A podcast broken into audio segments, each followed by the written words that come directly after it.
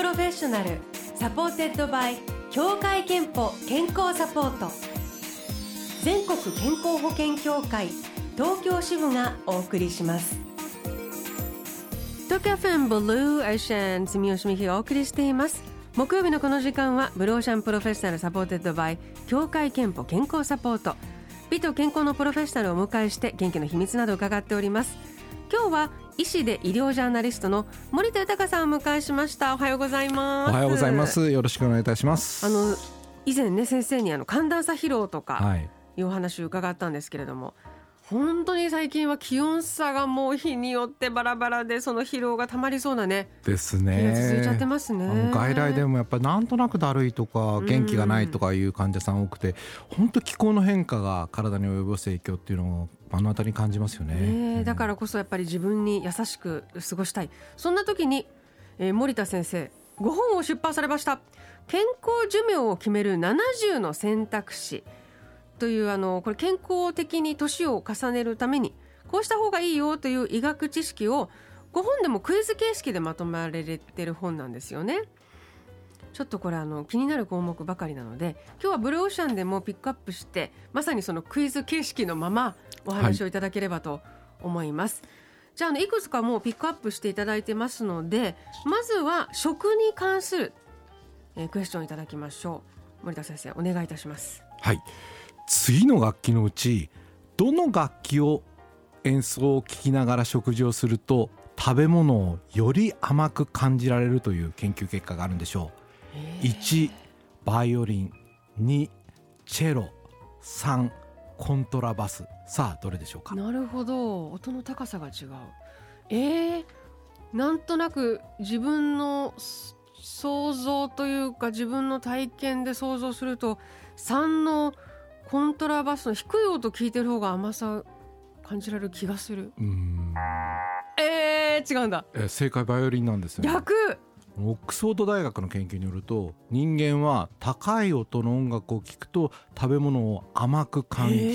で低い音の音楽では苦味を感じらっしゃるそうなんですこれですねソニックシーズニングといって、うん、音による味付けと呼んでるんですね。例えばバイオリンとかフルートなど高い音色ですから食べたものをより甘く感じますし、うんうん、えー、チェロとかコントロバラスは低い音ですから苦味を感じるということで、まあ、こういったその音などによって味が変わってくるというような研究は世界各国でやられているということ何にこれ使えるんだろう。ちょっと甘いもの控えたい時にはじゃあバイオリンフルートを聴きながら食べると砂糖控えめでそうそうしたらダイエットできるんじゃないかなと思って、はい、その高い音と聞きながら食べれば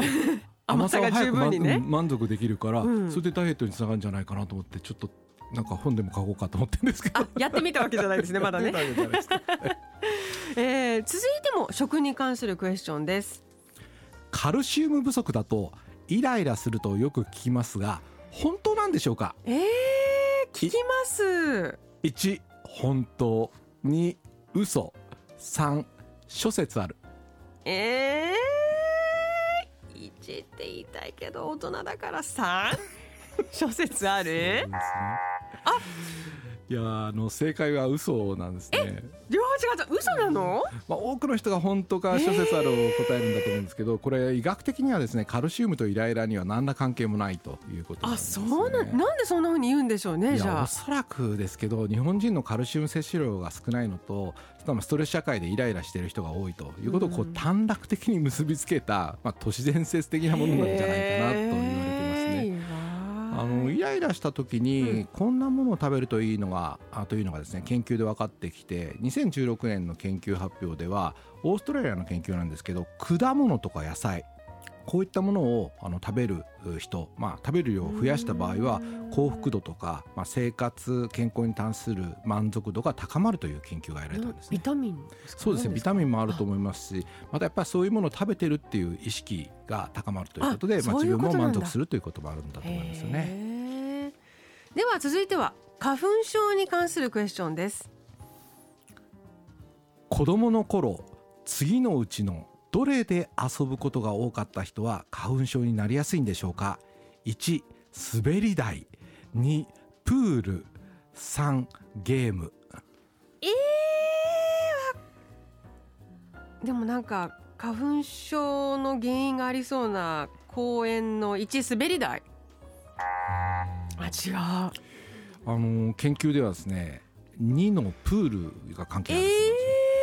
うしてですか？プールに使用されている塩素なんですけど、はい。これがまあ花粉症に関してあまり良くないんではないかということなんですね。そうなんですか。ドイツの国立環境健康保険センターに、えーよって、えー行われた研究によりますとですね成人2600人余りを調べたところ、まあ、学童期に年間3回から11回、まあ、プールを使用していた人はそうでなかった人に比べて花粉症を発症する確率が74%高まったということなんですね。はあ。まあ、そんなにあの劇的に差があるわけではないんですけど、まあ、そんなこともあるということを豆知識として知っておいてもらいたいということです3ね。回からっていうのはでもほとんどのじゃあ学校行ってると3回ぐらい夏プールそうですね。ただあの今の日本での塩素濃度っていうのはこの時調べられたよりは少ないのでまあ、そんなに今あのかこの日本で大騒ぎするような話ではないということですね。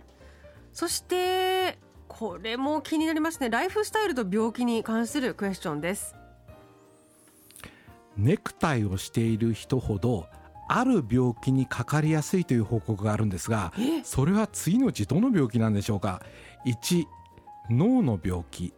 2喘息。3睡眠障害。えー、どれもありそうだけどやっぱり首に負担をかけているので血流で脳の病気。1素晴らしい。拍手が鳴ってますね。一つだけ正解できた。拍手。誰が拍手してんですかこれ。効果音ですね。あ のドイツで行われた研究で2018年の論文なんですけど、えー24歳の健康な男性30人をネクタイを着用した人とおしていない人の2グループに分けてですね MRI を観察したところ、はい。ネクタイをぎゅーっと締めている人ではあの血流が悪くなったと。やっぱりで脳への血流がですね7.5%減少しているということなんですね。これネクタイ外した後もですね、えーのつける前よりか5.7%も血流が減ったということなんで、まあ、特にあのタバコを吸う人とか高齢者とか高血圧の方方は気をつけていただきたいということなんでへ、まあ、できたらネクタイはだらしなくしていただきたいし、まあねちょっと緩めに そうですねクールビズですからネクタイしなくてもいいのかなと思いますけどね。特にそのあのお客さんに会うとかね、ええ。そういう時だけちょっとちゃんとして、そうであと。ええあの事務所で作業する時とかやっぱりもっと楽にした方がいいってことですね。はいはいへえ。いやあの興味深いクエスチョンいろいろといただきましたありがとうございます。後半はリスナーの皆さんとシェアしているトワレット問題について森田先生のアドバイス、あとリスナーの皆さんの健康相談にも答えていただきます。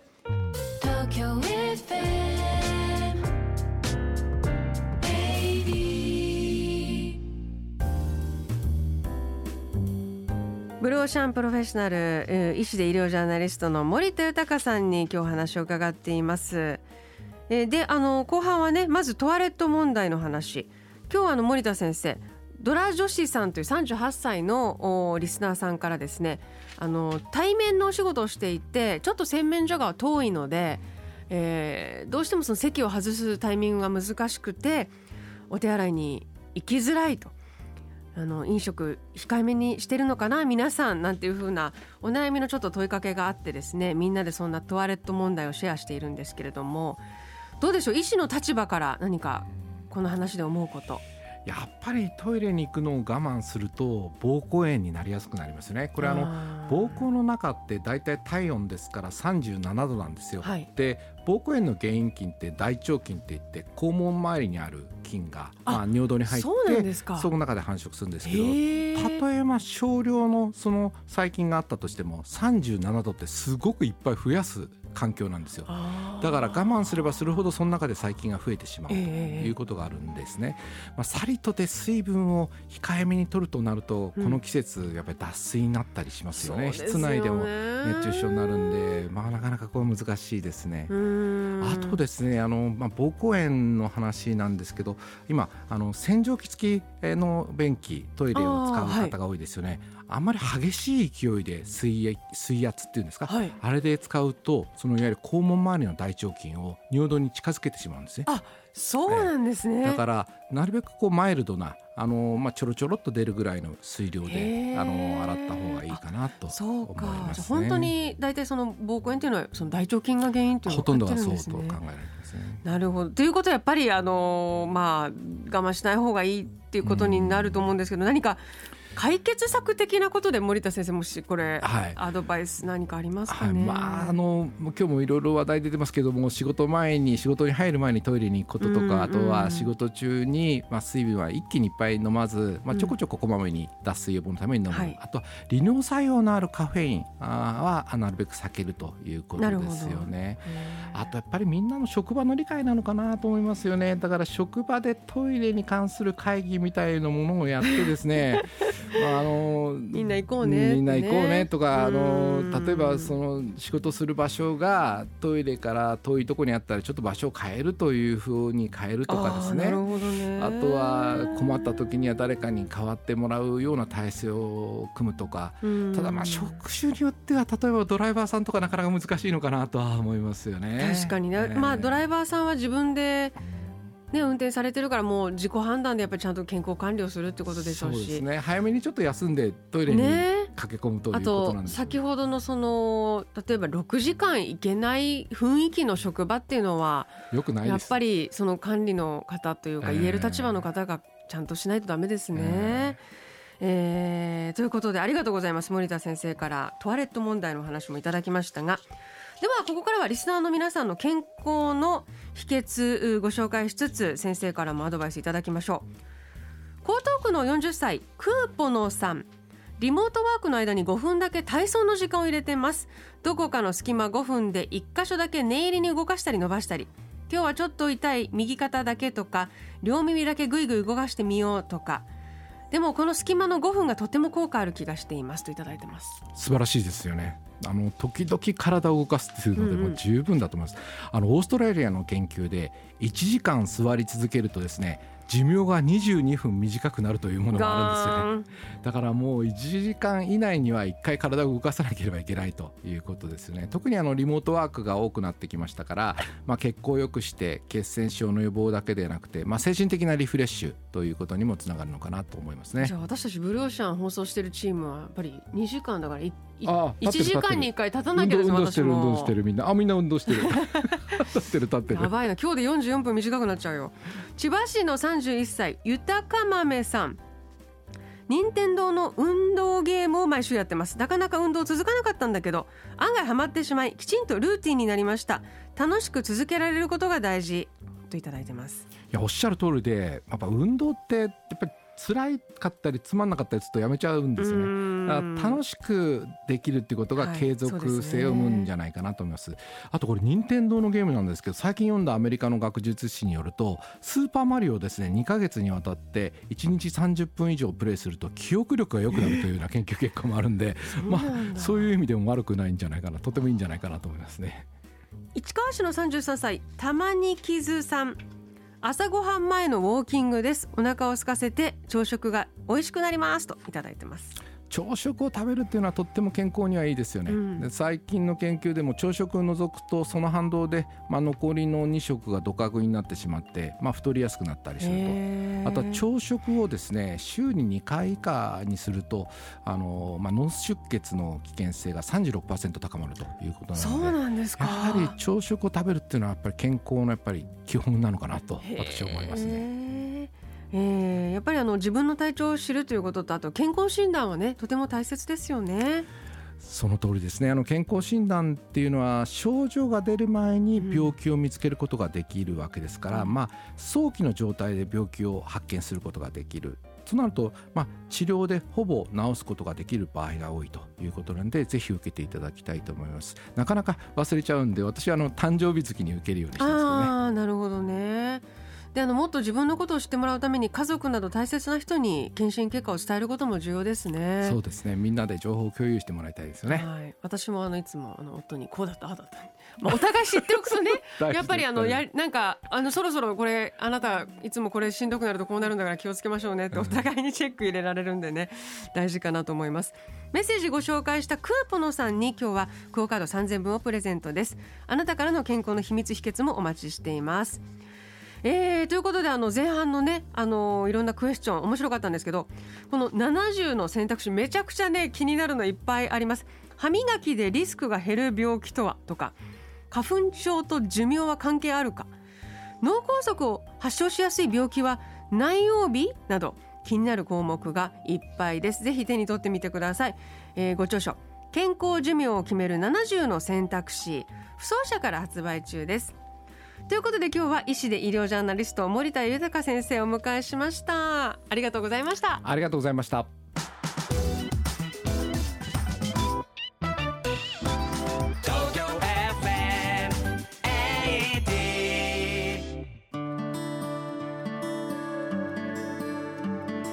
あなたの健康をサポートする協会憲法東京支部からのお知らせです。COPD 慢性閉塞性肺疾患という病気をご存知ですか？別名タバコ病とも言われ長年の喫煙習慣によって肺の細胞が徐々に破壊される病気ですが咳や息切れなど風邪に似た症状のため放置してしまう人が少なくありません。喫煙歴が長く慢性の咳にお悩みの方は医療機関に相談してみてください。COPD に関して詳しくは協会けんぽのホームページをご覧ください。 Blue Ocean Professional supported by 協会けんぽ健康サポート。全国健康保険協会東京支部がお送りしました。